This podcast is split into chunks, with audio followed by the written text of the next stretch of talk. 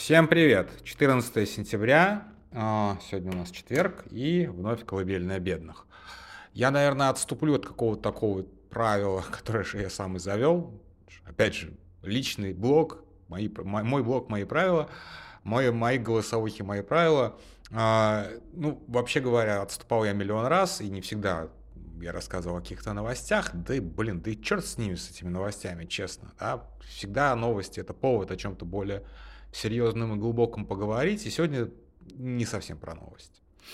Вот, на самом деле, вот мы сегодня а, говорили с а, Майклом Наки немножечко, и он обращает внимание, насколько мы, ну, медиазону в том числе, на самом деле, не понимаем и не успеваем за тем, что происходит на фронте, а там прямо сейчас происходит какой-то дичайший замес, и а, до нас, ну, как бы журналистские стандарты, профессиональная медиа, ну вот, вот вы все понимаете, да, до нас доносят только от, отголоски, и делать условно выжим, выжимку по Z-каналам, там что происходит, это, ну, плохая идея, ну, правда, плохая идея.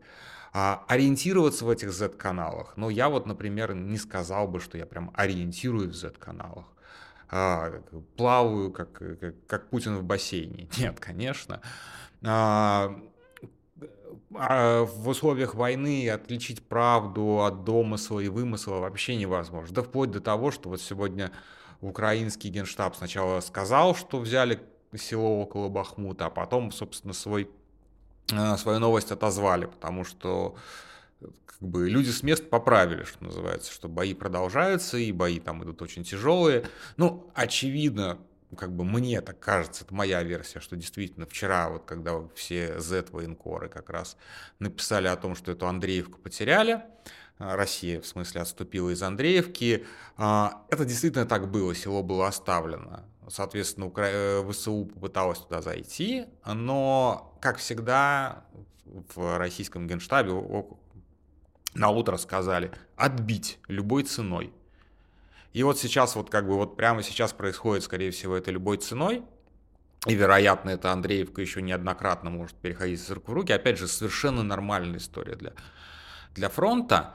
А, абсолютно нормальная история для войны, тем более такой войны, где линия фронта не сильно двигается, да, и уже сколько раз повторял эту мысль, повторю еще раз, она не моя, а, это мысль Майкла Кофмана, о том, что надо смотреть не за картой и не за флажками на карте, в смысле, как, куда, что там двигается, на сколько сотен метров, километров и так далее. А надо смотреть на то, что происходит с теми силами, которые, собственно, участвуют в сражениях, насколько они исчерпаны, насколько они а, там терпят, э, терпят, терпят потери, насколько они вообще измотаны и так далее. Там факторов, которые влияют на боеспособность гораздо больше, чем один, и в, не обязательно как бы в какое-то подразделение должно быть там погибнуть до последнего солдата, чтобы понести поражение или наоборот. То есть как бы совершенно не обязательно совершенно не нести никаких потерь, чтобы победить. То есть это, в общем-то, а, все по-разному, все очень сложно, запутанно и так далее. И я, честно говоря, уже, ну вот, такое тоже профессиональное оправдание, я во многом сдался. То есть, когда я смотрю за этим, я стараюсь для себя какую-то картину в голове нарисовать, безусловно, но я эту картину обычно в, как бы, в паблик стараюсь не нести, Потому что я очень много раз ошибался. Я не военный эксперт, и тем более в условиях недостатка информации э, строить из себя военного эксперта, но это ну, последнее, что, как бы, что стоит делать. Ну, а, тем не менее, и даже и настоящие военные эксперты, собственно, тут Майкл Кофман, на которого я вечно ссылаюсь, он же тоже, в общем, прилично осторожно выражается. Но у него, например, более, были более... В начале контрнаступления украинского у него были гораздо более оптимистичные ожидания, например. Гораздо более оптимистичные ожидания. Сейчас, если почитать, вот мы как бы опять я сошлюсь на этого несчастного Мурза, а, нам пишут из Янины, который вот его разбор, опять же, Майкл Наки его целиком зачитывал, я вчера давал ссылку. У него пессимистичное ожидание по поводу того, как э, российская армия выстоит это контрнаступление, которое якобы захлебнулось.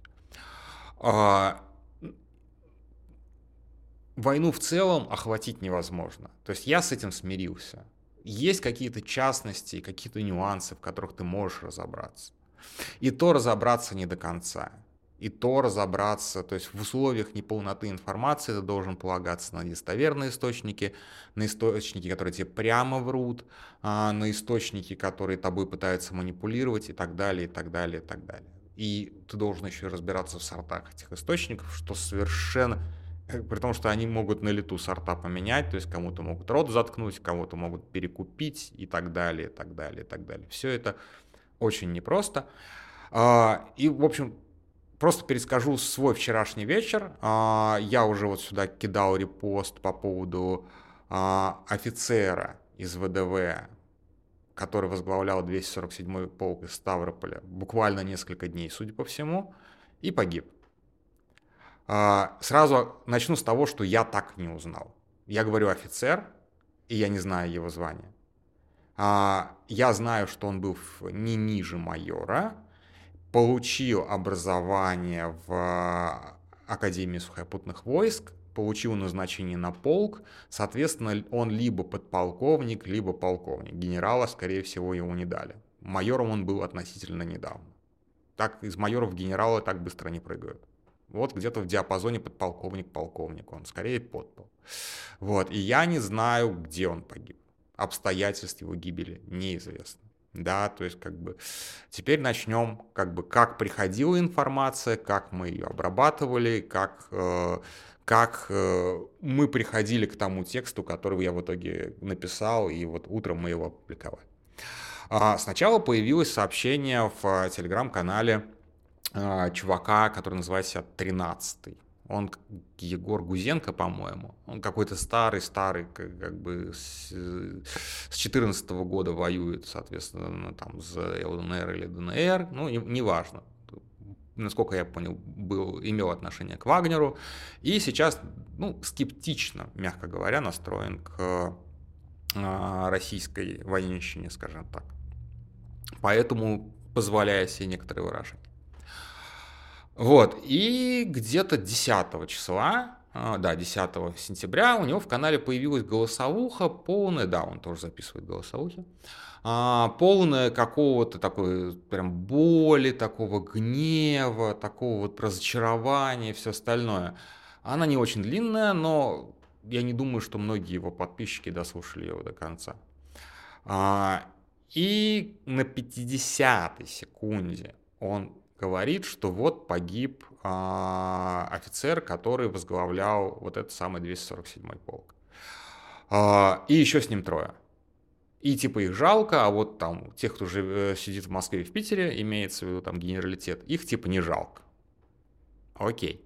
Ну то есть можно ли вот на этом этапе верить 13-му? Скорее да, чем нет. Потому что когда страна сообщает о своих потерях, то, скорее всего, она не врет. То есть, в смысле, не о конкретных людях, когда она сообщает. Не цифру называет, а конкретно вот эти, эти, эти вот погибли.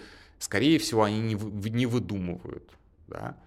Вот. А можем ли мы здесь верить? Да. Можем ли мы об этом сообщать? Нет. Почему нет?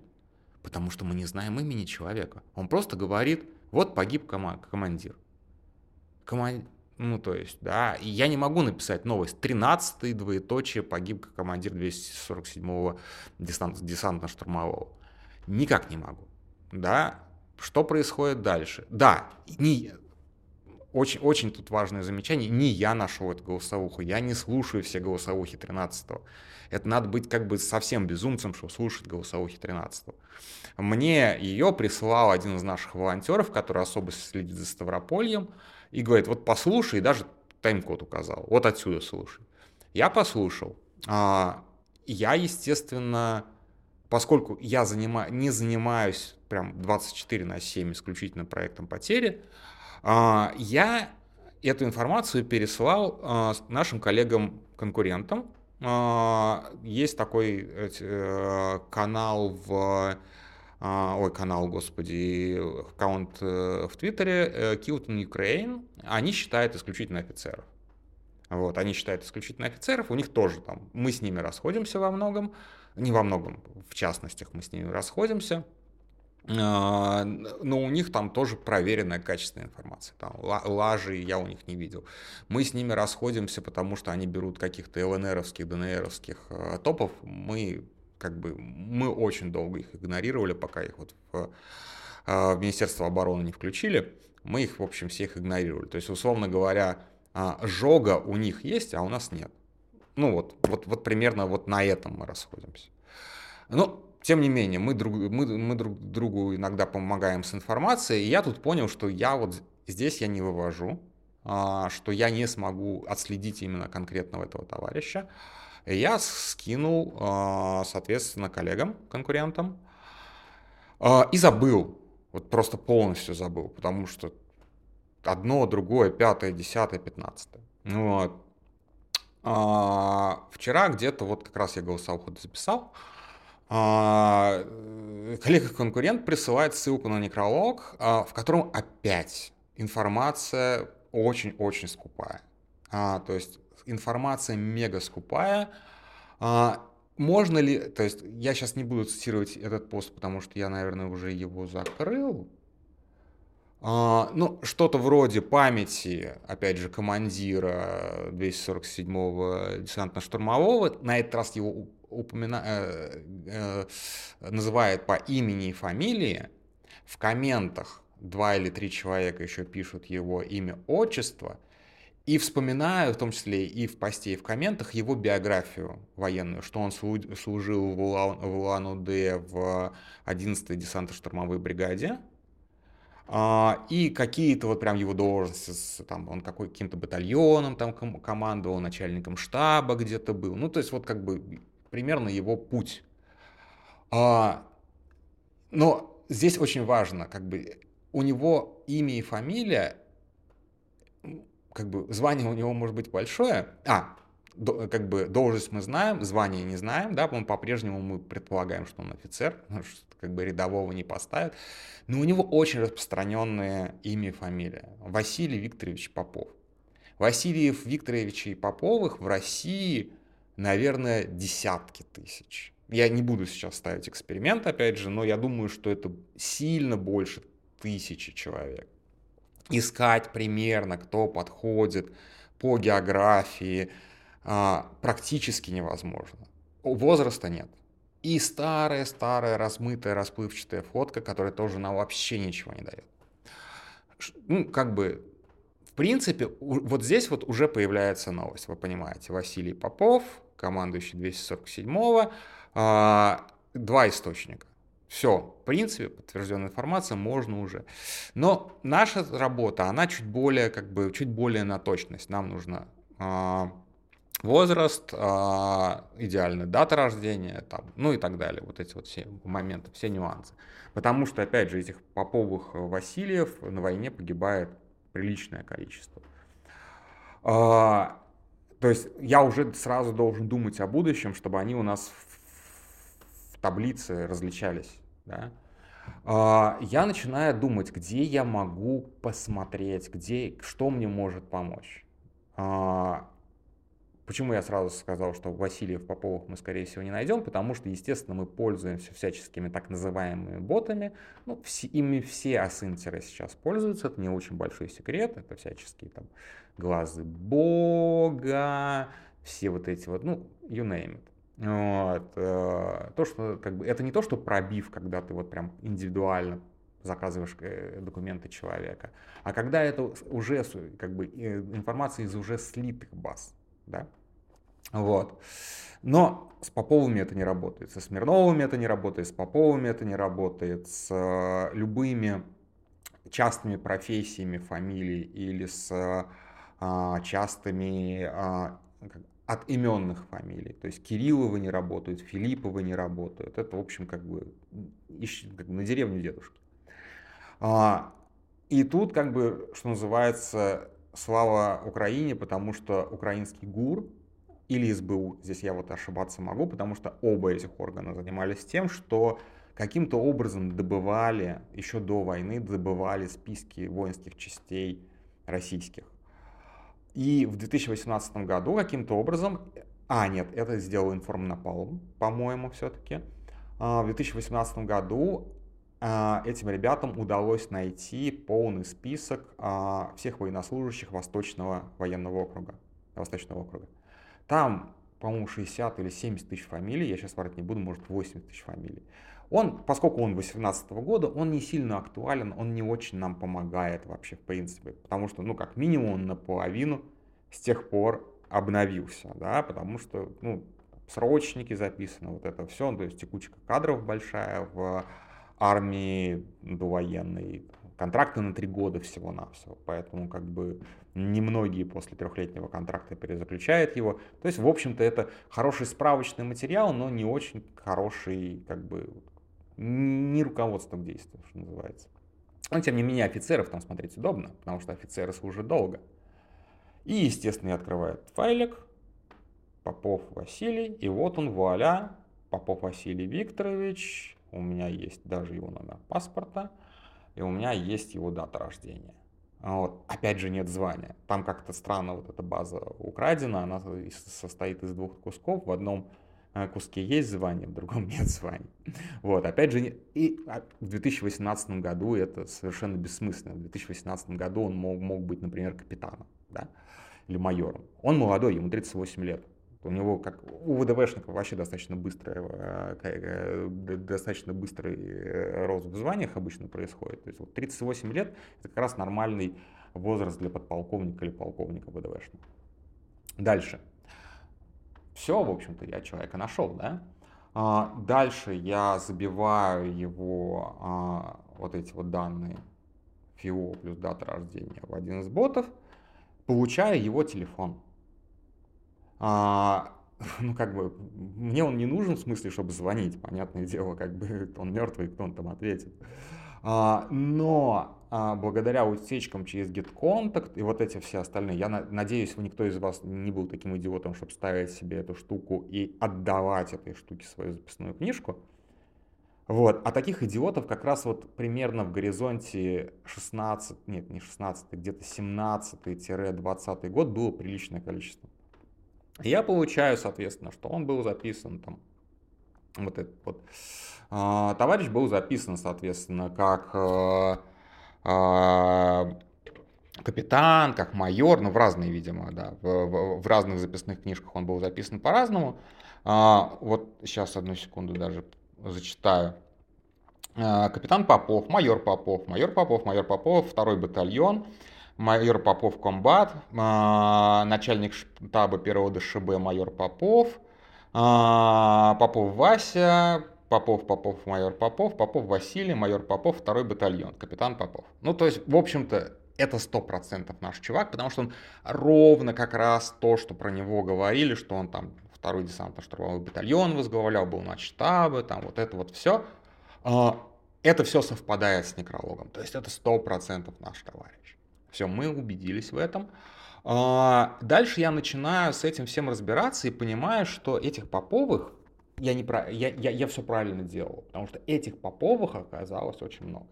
Во-первых, вспомним Ивана Попова. Иван Попов это генерал, генерал, генерал-майор, который, помните, выступал, что-то возмущался, у него было какое-то публичное там обращение, и его по слухам, опять же, подтвердить это совершенно никак невозможно, сослали в Сирию. И он на том же участке фронта. Более того, этот самый 247-й э, десантно-штурмовой полк, все это э, последний год возглавлял Попов, но другой Попов. Вообще другой Попов. Некто Петр Петрович Попов. И он точно был командиром полка как минимум 2 августа этого года. То есть вот как бы Получается, что этот Попов стал командиром вот буквально недавно, о чем, кстати, собственно, говорит самый 13-й, да, что он недавно назначен. И более того, 13 если посмотреть архивы как бы его э, записей, приложил непосредственно, э, непо, э, принял непосредственное участие в том, что одного Попова заменили на другого, потому что он участвовал в публичном скандале вокруг этого Петра Попова.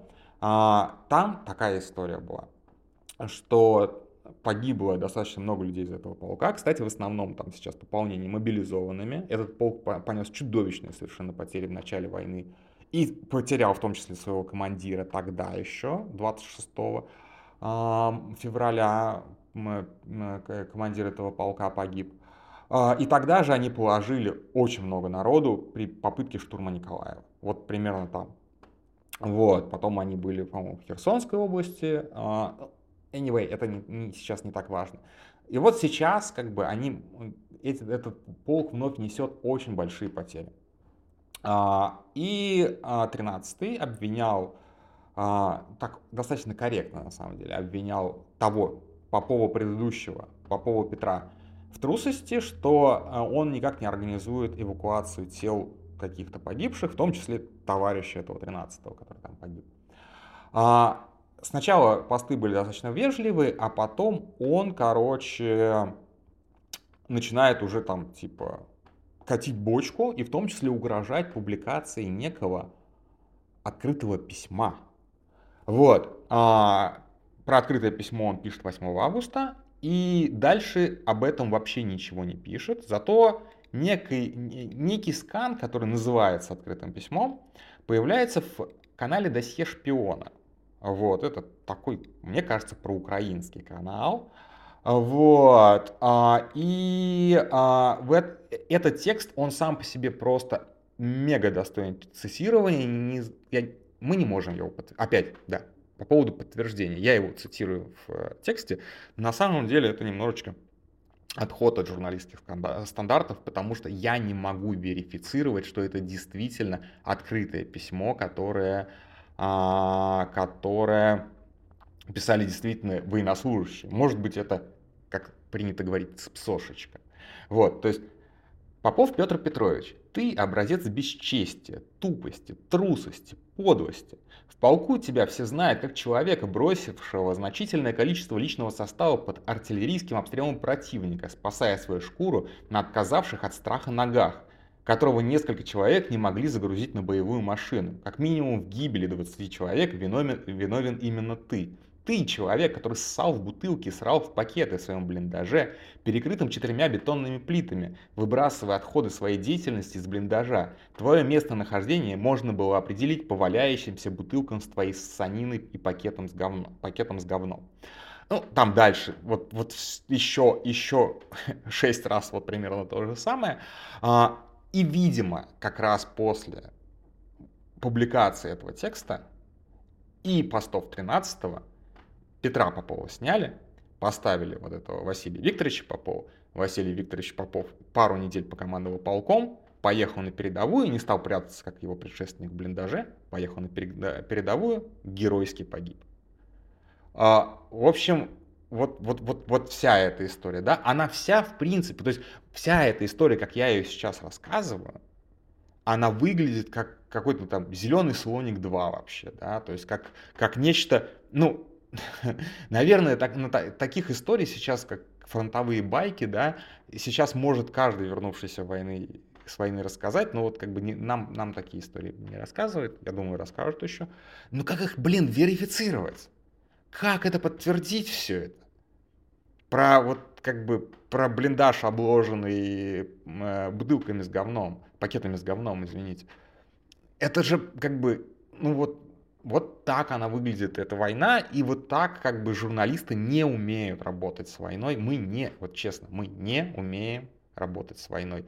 А, и не хотели уметь работать с войной, честно, это не наша задача. Мы как бы, мы научились более-менее как-то работать с освещением репрессий, но с освещением войны так, чтобы это был нормальный журналистский продукт, а не пропаганда.